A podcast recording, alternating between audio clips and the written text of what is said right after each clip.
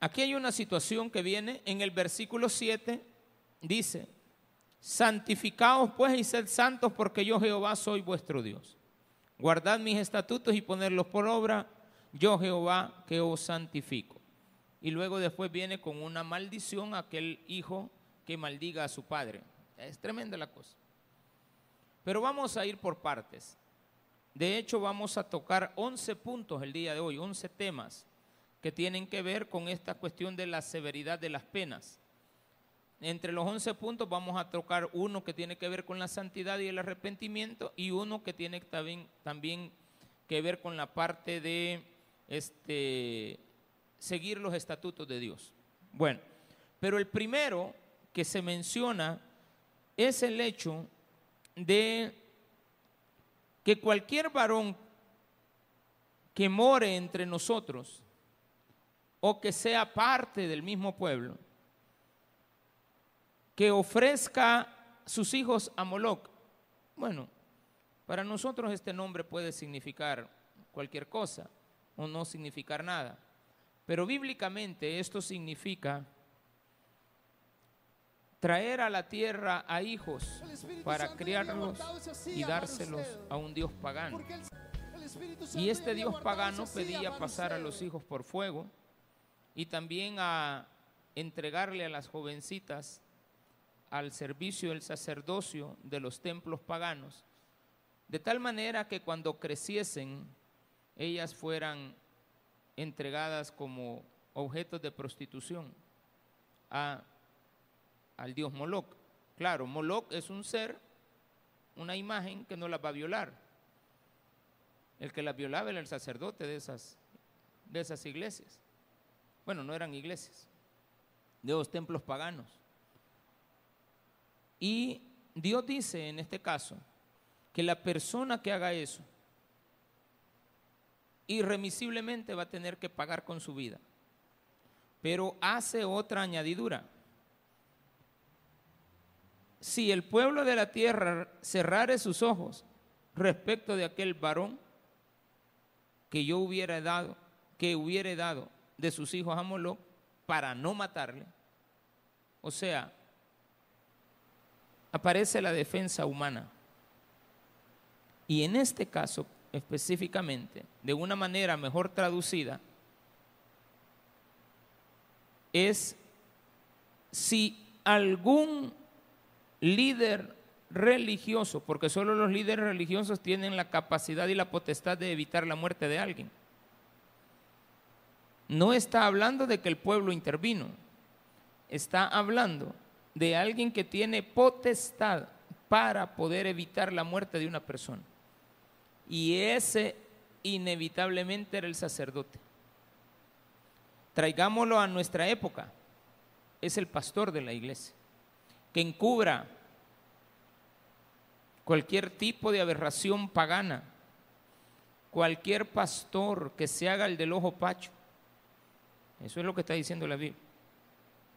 Cualquier sacerdote, cualquier líder que habiendo yo dado juicio contra tal persona y él lo oculte para no matarle, yo voy a tratar con ese líder y contra su familia. Evidentemente porque la familia de un sacerdote, de un pastor o de un líder religioso, así, casi inequívocamente, está también ella contaminada. Sus hijos y sus, si solo tiene una, pues su mujer. Pero una persona así de seguro ha de tener varias, ha de tener un desorden de vida. Y por lo tanto Dios nos habla de un acto de inmoralidad que se paga con la muerte. Cuando digo inmoralidad era porque tenía que ver con una situación sexual. Esto habla entonces de este adulterio y fornicación. El versículo 6 dice, y la persona que atendiere a encantadores, otro tipo de pena. Antes, en el Antiguo Testamento, se le dieron estatutos al pueblo. Dice el versículo 1, habló Jehová a Moisés diciendo, ¿qué significa eso de habló Jehová a Moisés diciendo? Significa que todo lo que viene de ahí en adelante es palabra de Dios y es mandato de él. O sea, Dios le dice a, a Moisés, diles que yo les mando a decir y que establezcan que hay una pena por actos de inmoralidad. Y uno de ellos es el hecho de que, siendo mis hijos, se metan y sometan a doctrinas falsas, equivocadas y engañosas, que les llevarán inevitablemente a la destrucción del pueblo. Por eso voy a aplicar pena de muerte porque de no aplicarlo, dejaría un remanente vivo para que puedan seguir inculcando este tipo de enseñanzas y por lo tanto la única solución es quitarlos de este mundo. Dios en eso es tajante. Nosotros hemos venido suavizando las leyes, de tal manera que ahora le damos mucha permisibilidad al pecado y empezamos a defender con derechos, dice que humanos, a delincuentes. Cuando una persona le quita la vida a otra, le está quitando su derecho a la vida, un derecho sagrado. Y por lo tanto debería de estar consciente el que tal hecho ha hecho, que también él ha perdido el derecho a la vida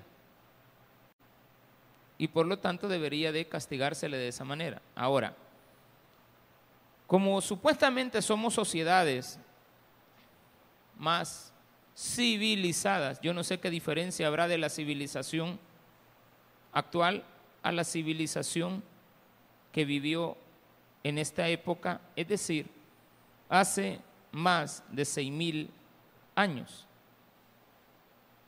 Si yo me voy hacia atrás, apenas 50 años atrás, digo, y empiezo a creer que la, la civilización que nació allá por los años 50, 60, 70, en esta ya estoy yo incluido, pero aquellas personas que nacieron en los años 20 o 30 del año del siglo pasado, muchas veces nosotros los vemos como personas que en cierta medida vivían en una situación anárquica muy diferente.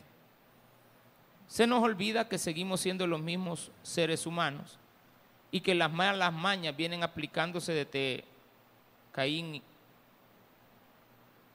los hijos de Adán y Eva, y que Caín fue el primer asesino y que Dios le condenó por, a muerte por ello y que fuera errante. Le perdonó la vida, pero siempre se la quitó.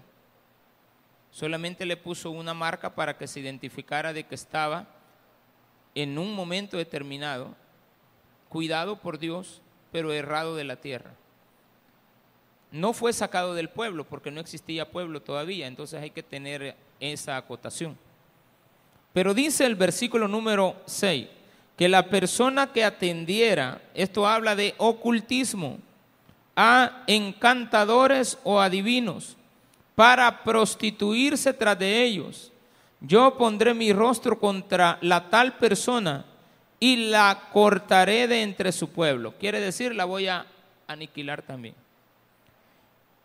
Cualquier persona que el día de hoy va a visitar a un adivino, a un brujo, no le pasa nada más que las consecuencias de haberle creído, la estafa que le han pegado y además, como sabemos de que el ocultismo existe y no lo podemos negar, que existe la maldad, que existen las brujerías, no podemos negar eso. Pero también vamos a aquel hijo de Dios que ha ido a consultarlo, implicando que el tal no es hijo de Dios. Y por lo tanto Dios lo va a quitar de su pueblo porque no es un hijo de Dios. Sencillo. Eso era antes, me dirá usted. Sí, efectivamente. Porque con Cristo en la cruz muchas cosas quedaron no abolidas, sino que cumplidas. Ahí se cumplieron. Pero eso no quiere decir que nosotros sabiendo que a un pueblo se le prohibió esto y se le condenaba a muerte, démosle gracias a Dios que ya no está la condena de muerte. Por lo tanto, seamos agradecidos y no lo hagamos. Sencillo. Hoy ya sé que no me van a quitar la vida. Pero eso no implica que yo venga y lo haga. Tengo que estar agradecido con que ya esa pena no se paga con la muerte. Pero eso no quiere decir que no se paga con una muerte, porque hay dos tipos de muerte, la muerte carnal y la muerte espiritual. ¿Cuál será más grave? La muerte espiritual. Entonces, por lo tanto, debo de evitar ofender a Dios de esa manera, porque no me va a quitar la vida, pero sí voy a tener una desvinculación espiritual con Él. De tal manera que ya mi relación espiritual con Dios ha muerto. Y yo no deseo eso en mi vida. Agradeciéndole a Dios que no me quita la vida, irremisiblemente, porque aquí hablábamos de apedreamiento, hermano. Va a morir apedreado. Ahí decía, la tierra lo apedreará. Punto.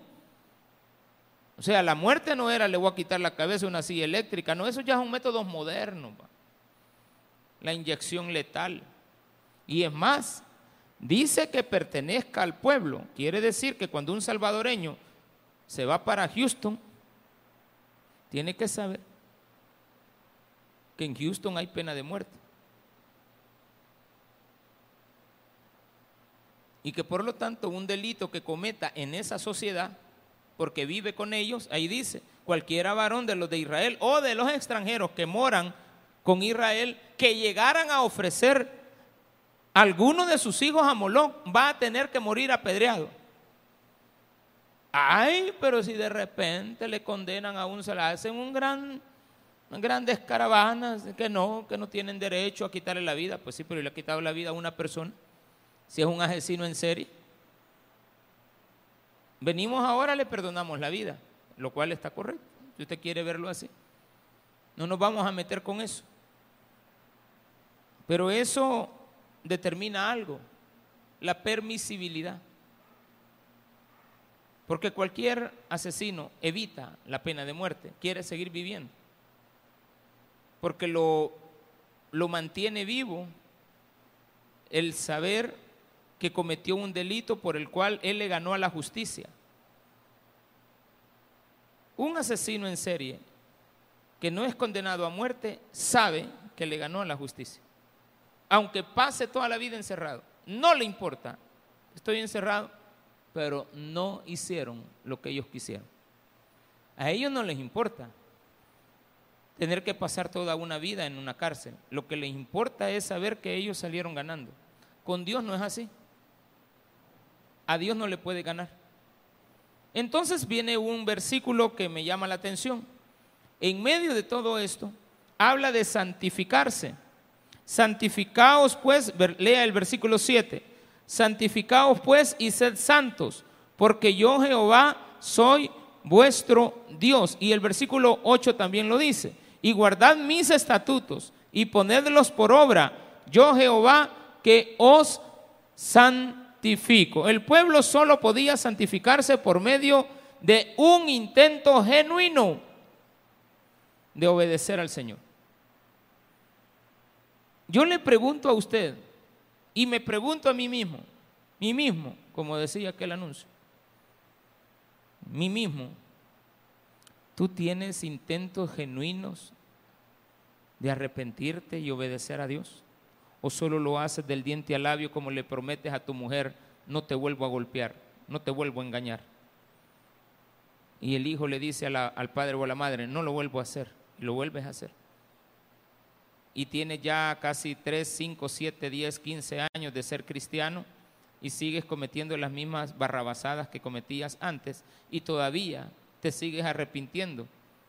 ¿Eres genuino al arrepentirte? No, si lo he vuelto a hacer. Entonces Jehová dice, santificaos pues y sed santos, porque yo Jehová soy vuestro Dios. Y guardad mis estatutos. La única forma de llegar a alcanzar la santidad en aquella época era con un arrepentimiento genuino de obedecer la palabra de Dios. Hoy sabemos que todo se lleva a la cruz. Porque aquí, de una manera no tan clara, pero sí ellos la entendían y yo ahora también la entiendo y ustedes también la entienden, que todo tenía que ver con los sacrificios. Y los sacrificios eran una simbología del sacrificio del cordero en la cruz. Ellos llevaban al cordero, tenían un cordero de la expiación. ¿Se acuerdan que les hablé también del cordero del chivo expiatorio? El chivo expiatorio era aquel que se llevaba al desierto y la gente se le quedaba viendo al que llevaba al chivo expiatorio en el desierto hasta que se perdía en la dimensión más larga que la vista podría alcanzar. Cuando ya dejaban de verlo y ya sabían que el chivo expiatorio ya no se miraba, se había encargado a una persona que allá en el desierto le quitara la vida a ese cordero a ese chivo expiatorio. Porque era la única forma que el pueblo entendía que evidentemente el pecado había sido llevado tan lejos que no estaba al alcance de su vista. Pero viene un problema. Lo volvían a hacer porque sabían que el otro año había otra vez perdón. Allá por el 14 de mayo, de marzo de cada año de nuestro calendario, entre el 14 y el 21 de marzo de cada año, estaba este, esta expiación de pecados. Entonces, ¿qué hacía la gente? Esperar la fiesta ya por febrero. Ay, si hoy ya va acercándose en marzo, ya viene la Semana Santa, ya no pequemos. Porque ya venimos a la Semana Santa. Entonces, la Semana Santa no vamos a pecar. Pero media vez pase la Semana Santa, vengamos del mar, en la misma venida del mar. Ya venimos con los pecados encima. Porque antes sabían que una vez al año se les perdonaba. ¿Y ahora cuántas veces se te ha perdonado? Una vez y para siempre. ¿No sería ese un buen motivo para darle gracias a Dios que no tenemos que estar todos los años regresando para ver si nos perdonan o no nos perdonan? Usted ya se imagina estarse presentando todos los meses al juez y el mes que no llegue usted es culpable porque no le aceptan la, la, presencia o usted no se presentó. Y por lo tanto va a tener que pagar una deuda, una, una pena. Pero ahora que solamente una vez lo hace para toda la vida, ¿por qué no ser mejor, más obediente hoy que antes? Versículo número 9. Todo hombre que maldijere a su padre o a su madre mal o a su madre maldijo, su sangre será sobre él. Otra pena de muerte. Ay, si esta la aplicáramos ahorita, no habría un hijo aquí ahorita, ¿de acuerdo? Ni uno. El que maldijere a su padre o a su madre la sangre de ellos, la van a tener que pagar los culpables. Eso es lo que está diciendo ahí. Todo hombre que maldijere a su padre o a su madre, de cierto morirá. Y eso no era una cuestión de que había que esperar a que se muriera con el tiempo. Es que todos estaban apedreados. Claro, le voy a explicar por qué. En la idea de Dios, el Padre representa a Dios.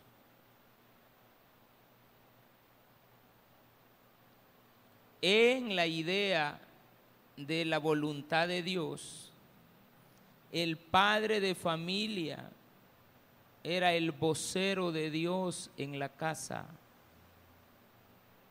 No venía la familia, solo venían los padres. Y por lo tanto los padres eran los representantes de Dios en la casa. Estoy hablando de padres obedientes a la palabra de Dios. Si un hijo maldecía al padre obediente a la palabra de Dios, entonces para Dios no estaba ofendiendo al padre, estaba ofendiendo a Dios. Una maldición a un padre es una maldición a Dios. Eso es lo que quizá en un momento determinado, cuando ya Moisés se ponía a explicar estas cosas, les terminaba diciendo. ¿Y por qué Moisés tan severo? Es que espérenme, les decía Moisés. Recuerden que ustedes son los que llevan la palabra de Dios a sus hijos y por lo tanto sus hijos no deben de maldecirles, porque ustedes son mis hijos, son los voceros, son mis representantes. Así como el sacerdote es el representante, él me representa a mí, ahora ustedes, padres, me representan a mí. Y en esto voy a incluir una sola carne. El padre y la madre, siendo marido y mujer, son una sola carne. Y por lo tanto la prohibición también va y alcanza a cualquier hijo que maldiga a su madre. Porque también hay que entender que Adán y Eva son nuestros padres. Y hay que entender que Eva representa la iglesia caída. Y hay que entender que Adán representa al hombre pecador que no hizo bien su trabajo, por eso apareció el nuevo Adán que se llama Cristo. Y este nuevo Adán es perfecto y por lo tanto representa como padre a la iglesia. Cualquiera que maldiga a su padre o a su madre, que muera irremisiblemente. Si un hombre, otro tema, este es adulterio, la muerte por adulterio. Después vamos a ver la muerte por incesto y la muerte por homosexualidad. Pero vayamos despacio. Son tres puntos aquí. Si un hombre cometiere adulterio con la mujer de su prójimo, el adúltero y la adúltera, ay, ya no, ¿cómo no? Indefectiblemente serán muertos. Ay, hermanito, ¿cuántos habrían aquí ya muertos y fallecidos desde hace ratos? Adúltera y adúltero ya no tendrían chance. Adúlteros. Cualquiera, ay hermano, hay que darle gracias a Dios porque no nos han quitado la vida. Cualquiera que yaciere con la mujer de su padre, incesto. La desnudez de su padre descubrió porque era la mujer de su papá. No está hablando de la madre, está hablando de la madrastra. Ambos, el hijo y la madrastra, serán muertos. ¿Por qué, pastor, tan severo esto? Permítalo. Pues. Y después me cuenta en qué terminamos. Permítalo. ¿No se acuerda que empezaron a permitirle a los hijos ser irresponsables y malcriados con sus padres. ¿En qué ha terminado la historia? Allá en Boston todavía está sufriendo y llorando una persona a quien no conozco pero aprecio, porque su hermano mató a su mamá y él quedó un día con un hermano en la cárcel y con una madre muerta. Le aprecio porque me ha ofrecido su casa. Em, lo aprecio. Em, me, me, tiene ahí él una habitación, dice, con aire acondicionado, dice que me la tiene. Yo le agradezco. Pero el hombre está sufriendo. ¿Qué desea él para su hermano? Discúlpeme. Desea que le apliquen la pena de muerte. ¿Tiene razón? Diría alguien, no, esa es la venganza, es de Dios. Ah, pues preguntémosle a Dios qué haría. Y Dios diría, quítenle la vida. Pero, pero, si esta persona es entregada a las autoridades, que muera. Pero si se entrega a Cristo, su vida será rescatada, porque no tendrá por culpable al inocente delante de Cristo. Entonces hay una oportunidad para todos hoy en, este tiempo. Antes no la había, hermano. Era hallado en adulterio. Ay, pero ya me arrepiento. Fíjate que lo sentimos mucho, pero acaba de pasar la Semana Santa. Y como la muerte era inmediata, Fue ¿Se acuerdan que a una mujer la hallaron en el acto del adulterio y a matarla iban? No, no, no andaban que esperémonos de aquí a ver si se arrepiente cuando sea el otro Cordero Pascual. Nada. En el momento no había chance. La gente sabía que no podían alcanzar a la misericordia del, del Cordero Pascual. Y hoy todos los días está el Cordero Pascual para ti. Todos los días. No me pusieron una fecha para que yo aceptara a Cristo. Yo lo acepté un 5 de agosto a las 2 de la tarde del año 2000. Y no se me olvida que ese día yo no necesité la Semana Santa. Ay, hermano, si me pongo a esperar la Semana Santa, vuelvo a agarrar Zumba, hermano. ¿O no? El otro año, mañana, ¿cómo que mañana? Eh, No, no era zumbero, pero estoy diciéndolo de una manera coloquial. Pero si era un pecador, que es lo mismo. Si alguno durmiere con su nuera, mm, incesto. La mujer de tu hijo. Ambos han de morir, papá e hijo. Y este papá se merecía que el hijo no lo maldijera. Pregunto. El que maldiga a su padre o a su madre, momento, ya aclaré, el padre obediente a Cristo era el que tenía ese respaldo de parte de Dios, que, no, que sus hijos no lo maldijeran. Pero en este caso, un padre que se mete con la nuera, que ya le dijo, va, vos no eras de, tu- de mi hijo, eras mía. Va, mira, la nuera. Si alguno durmiere con su nuera, no está hablando de dormir que quedaron una noche ahí dormidos porque los agarró la noche y cada quien de espalda, no, ahí se entiende que ahí esa palabra dormir no tampoco significa como otros creen de que dormir es morir. No, morir, dormir ahí es acostarse con ella. La otra palabra anterior decía el que yaciere, es lo mismo, yacer, dormir, conocer desnudez. Conocer la desnudez es, acostarse con la persona.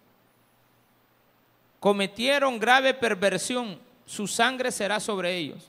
13. Si alguno se ayuntare con varón, ¿y ese qué es, pastor? ¿Qué quiere que le diga? Claro el homosexualismo. ¿Cómo lo hace con mujer? Abominación. Y aquí mete una palabra curiosa. Taboy, en una palabra hebrea, que significa asqueroso. Abominación es, es un asco. Dice claramente, si alguno se ayuntare con varón como con mujer, abominación hicieron, ambos han de ser muertos, sobre ellos será su sangre. Esto es tremendo, porque habla de algo repugnante, sería otra palabra. A Dios repugna esto, porque no es la forma que Él ha enseñado. Él ha santificado la relación sexual entre un hombre y una mujer bajo el lineamiento de la santidad de Él. No, para Dios no es correcto el ayuntamiento antes del matrimonio. Más sin embargo, entendemos, y hay que ser sinceros con esto, que cuando va una relación que lleva el propósito de mantenerse permanente, desde el momento del ayuntamiento para Dios ya son una sola carne. Y por lo tanto deben de mantenerse así y arreglar su situación matrimonial, simplemente. Pastores que estamos en pecado, no es pecado. Lo digo con toda autoridad. No es un pecado de muerte. hay que aclararlo, no es un pecado que lo va a llevar a usted a la condenación. Es que, pastor, estamos fuera de la gracia del Señor. No. Dios sabrá el momento en el cual Él los esperará. Pero espera Dios pacientemente el momento en el cual ustedes tomen la decisión de arreglar esa situación particular que no les ha permitido poder arreglar una situación civil por cualquier circunstancia. no es lo mismo cuando una persona eh, no tiene ningún compromiso y se ayunta, se, se mete, se empieza a convivir con otra y pudiendo no hacerlo, dice la Biblia, les es tomado como un pecado. Mas, sin embargo, ese pecado, ante los ojos de Dios, cuando estas personas se respetan, se aman, se quieren, establecen un vínculo, tienen familia, tienen hijos, son reconocidos por la sociedad como una pareja, sabemos y entendemos que hay que aplicarles una frase que la sociedad ha inventado, pero que es bien colocada, unión libre. Pero la unión libre no da permiso. Ahí, si una de las dos personas en unión, en ese tipo de unión, falla al otro, esa falla sí es condenable. Porque está ahí respetando a la otra persona que le ha confiado, que le ha entregado su cuerpo, que le ha entregado su vida para convivir con él. Esto hay que verlo con, así un poquito con lupa, porque si le preguntamos a otro pastor, va a decir el pastor Abdalá está equivocado y eso sí es un, delito, hay que matarlos a los dos y hay que apedrearlos, apedréelos usted. Pero me baso en el hecho de saber identificar que el hombre va a dejar a su padre y a su madre y se unirá con su mujer y serán una sola carne.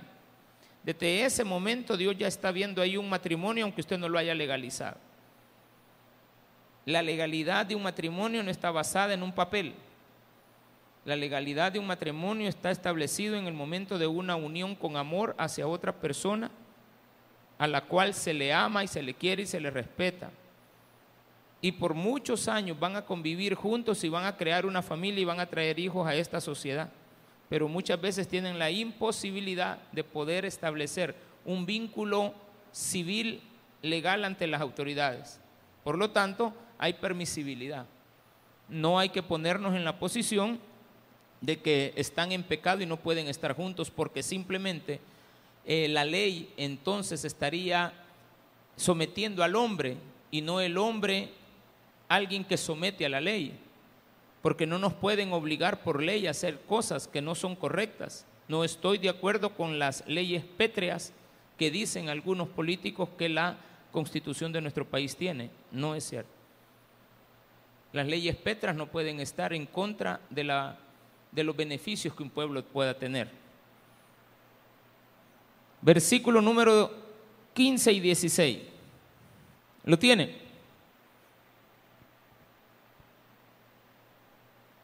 Bueno, se me escaparon un versículo, el 14. El que tomare mujer y a la madre de ella, ah, también está el otro. El que se mete con la hija y con la suegra comete vileza, es vil. Y vil significa lo más vil, que es el excremento. Quemarán con fuego a él, a, ese electro, ese no es apedreado, hermano. Quemarán con fuego a él y a ellas para que no haya vileza entre vosotros. Es que Dios arranca de raíz los pecados. No anda con medias tintas. Cualquiera que tuviere cópula con bestia.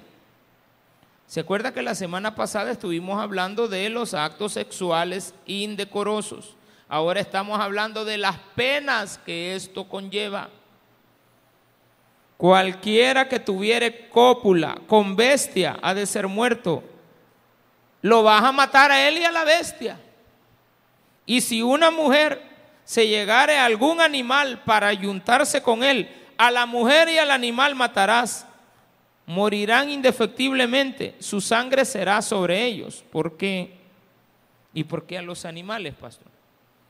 Porque recuerde que los animales eran los que tenían que ser sacrificados para rociar la sangre, porque el hecho de empezarse a ayuntar con animales implicaba también la abominación de empezar a buscar a un cordero, a una vaca, a un buey, a una bestia, que eran los más comunes.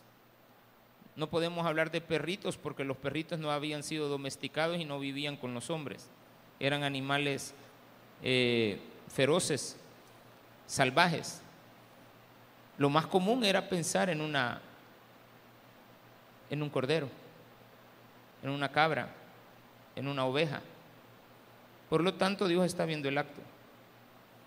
Y para Él eso es abominación y es algo asqueroso. Si alguno tomare a su hermana, hija de su padre o hija de su madre, y viere su desnudez y ella viere la suya, es cosa execrable. Por tanto serán muertos a ojos de los hijos de su pueblo. Descubrió descubrió la desnudez de su hermana.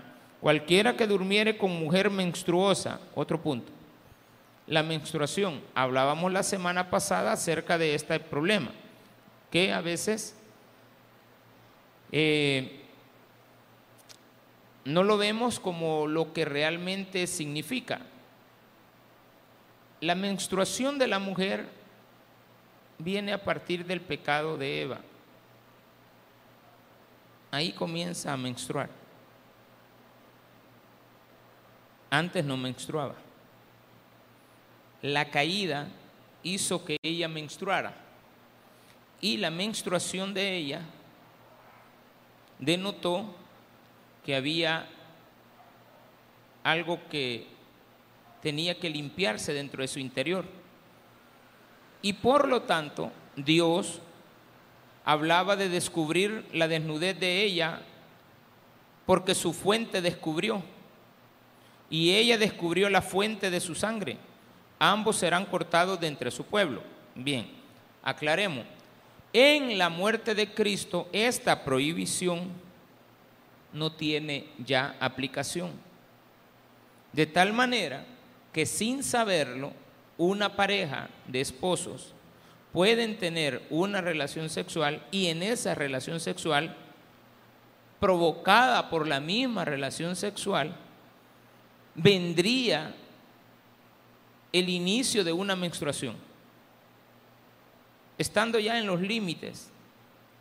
Entonces ella vendría y le diría al varón, mira, este, después de haber tenido relaciones estoy menstruando. Está dentro del hogar, dentro del vínculo no hay tal vileza. No existe tal pecado. Ahora bien, no hay prohibición durante, antes, durante y después. No hay prohibición. Pero lo que sí es evidente que nosotros conociendo el significado, dentro del periodo menstrual de la mujer, no debemos de hacerlo. Hay que respetar el periodo menstrual de la mujer. Y aquella que tenía 12 años de estar en menstruación. Ella ya había perdido a su marido, de seguro. Porque el marido no supo respetar ese tiempo, de seguro. Pero digamos que sí lo tenía, qué buen marido. La esperó y la respetó. Pero lo que sí es evidente es que no hay una culpabilidad en la actualidad de parte de Dios porque en el nuevo pacto no estaba incluida esta prohibición. ¿Dónde vamos? Versículo 19. La desnudez de la hermana de, su de tu madre o de la hermana de tu padre no descubrirás, estamos hablando de sobrinas, porque al descubrir la desnudez de tu parienta su iniquidad llevarán. Cualquiera que durmiere con la mujer del hermano de su padre, la desnudez, es decir, los cuñados y las cuñadas, no deben de juntarse, son parientes ya. El que tomare la mujer de su hermano comete inmundicia, la desnudez de su hermano descubrió, sin hijos serán Guardad pues, versículo 22, ahí vamos a terminar. Solamente nos falta el versículo 27 que lo voy a tocar antes, porque vuelve a hablar de un hecho que habla de los encantadores que tocamos al principio. Y el hombre o la mujer que evocare espíritus de muertos o se entregare a la adivinación ha de morir, serán apedreados, su sangre será sobre ellos. ¿Por qué? Porque todos los hijos de Dios nunca tenemos que estar del lado del el mundo oscuro, del mundo de las tinieblas. Ahora, este versículo fue agregado al final y evidentemente, evidentemente tuvo que haber estado al inicio. Muchas veces la información que se tiene de la Biblia, como era recolectada, a veces se encontraban versículos posteriores ya a la escritura que tenían que haber sido puestos porque eran parte, pero no se podían modificar, era muy costoso. No es como ahora, va que copian, pegan, bajan el texto. No, no, no, no, no, no estamos hablando de eso. Estamos hablando de grandes documentos que no podían ser violentados. Pero hay que entenderlo de esa manera. Versículo 22. Guardad pues todos mis estatutos y todas mis ordenanzas. Esto me gusta. Versículo 22. Y vamos a llegar hasta el 26. Guardad pues todos mis estatutos y todas mis ordenanzas y ponedlos por obra, no sea que os vomite la tierra en la cual yo os introduzco para que habitáis en ella. Y no andéis en las prácticas de las naciones, que yo echaré de delante de vosotros porque ellos hicieron todas estas cosas y los tuve en abominación. Pero a vosotros os he dicho, vosotros poseeréis la tierra de ellos, y yo os la daré para que la poseáis por heredad, tierra que fluye leche y miel. Yo Jehová vuestro Dios, que os he apartado de los pueblos. Bien, Dios me está diciendo que hay una forma correcta de obedecerle a Él. Y es simple, obedezca sus mandamientos. Y aléjese de los mandamientos mundanos. No estoy hablando de que los mandamientos o los reglamentos que nos ha puesto el gobierno, los estados, las repúblicas, son paganos. No. Hay iglesias que no son iglesias pero promueven que usted no, le, no se someta a las autoridades, que no celebre fiestas patronales, que no celebre el 15 de septiembre, que no celebre la bandera, que no respete los colores. Eh, han tomado estos versículos de una manera equivocada. Porque aquí claramente habla de los mandamientos y los mandatos, las ordenanzas paganas. ¿Como cuáles, pastor? como aquella en la cual se encontró Daniel cuando fue a vivir a Babilonia y le querían obligar a que comiera de la comida del rey que había sido sacrificada a los dioses paganos del rey, Nabucodonosor. Entonces vino Daniel y dijo, yo eso no lo voy a comer, le pido a Dios que me dé gracia delante del hombre que voy a hablar y habló delante de un hombre a quien Dios ya le había puesto la gracia para poderlo escuchar, le entendió los argumentos y el hombre le permitió que durante diez días comiera solamente verduras. Y Daniel comió verduras y su inteligencia no es que aumentó, él ya la tenía, sino que delante de los que comían carne del rey, él se mostraba mucho más inteligente. Y eso le agradó a Nabucodonosor cuando lo conoció y vio el grado de inteligencia. Nabucodonosor no sabía que él no comía de la carne que él comía, pero para Nabucodonosor era, él era muy inteligente porque había comido de la carne de los dioses de ellos, pero él no había probado una sola gota de la sangre de, de la comida del, del rey. Entonces, por lo tanto, es Dios quien te da la gracia. Y yo debo de entender que los estatutos que están en la Biblia evidentemente tienen un carácter religioso, pero eso no quiere decir que no está tocando temas de la vida civil, está tocando temas de la convivencia entre hermanos, porque los diez mandamientos hablan de un respeto hacia Dios y también hacia el prójimo. Y por lo tanto debo de entender que también hay muchos pueblos que me van a poner a mí reglamentos, leyes que tengo que cumplir, códigos civiles, mercantiles, este, de familia, lo que usted quiera meterle ahí, la ley de crecer juntos, todas esas cosas las tengo que respetar. Tengo que respetar las leyes mercantiles. tengo que respetar las leyes de tránsito. No, esas son leyes paganas. Ah, no las quiere respetar. Pásese el semáforo, pues como le dije en rojo. Páseselo. Usted no me puede poner multa porque yo soy un hijo de Dios. Bueno, y. Usted no me puede llevar preso porque yo soy pastor, predicador de la palabra. Ya cambié. Pues sí, pero mataste a cuatro. Hace como 15 años. Pero es que Dios me ha perdonado. Pues sí, pero mataste a tres. Extorsionaste a dos. ¿A dónde lo ponemos? ¿En las leyes de Dios o en la de los hombres? Dele gracias a Dios que no le quitó la vida al Señor, porque por lo que hizo le tenía que haber quitado la vida. Pero no se la ha quitado. Entonces no se ponga de altanero ante las autoridades cuando usted sabe que las autoridades también son puestas por Dios. ¿O no lo dice así el libro de Romanos? En su capítulo número 4 y en el 4 y 12, deberes cristianos y sometimiento a las autoridades. Claro que lo dice. Entonces, ¿por qué no voy a ser obediente a las autoridades impuestas por Dios? Si la misma Biblia también nos dice en Primera de Corintios que Dios le ha dado al hombre y a los magistrados la autoridad para quitarme la vida si es que yo cometo actos que atenten contra la vida de otro. ¿Por qué no me voy a someter a ellas? Así es de que no se ponga a jugar a que usted le hace caso a las leyes de Dios, pero no a las de los hombres. Aquí se refiere a leyes de, de ambientes paganos sacerdotales.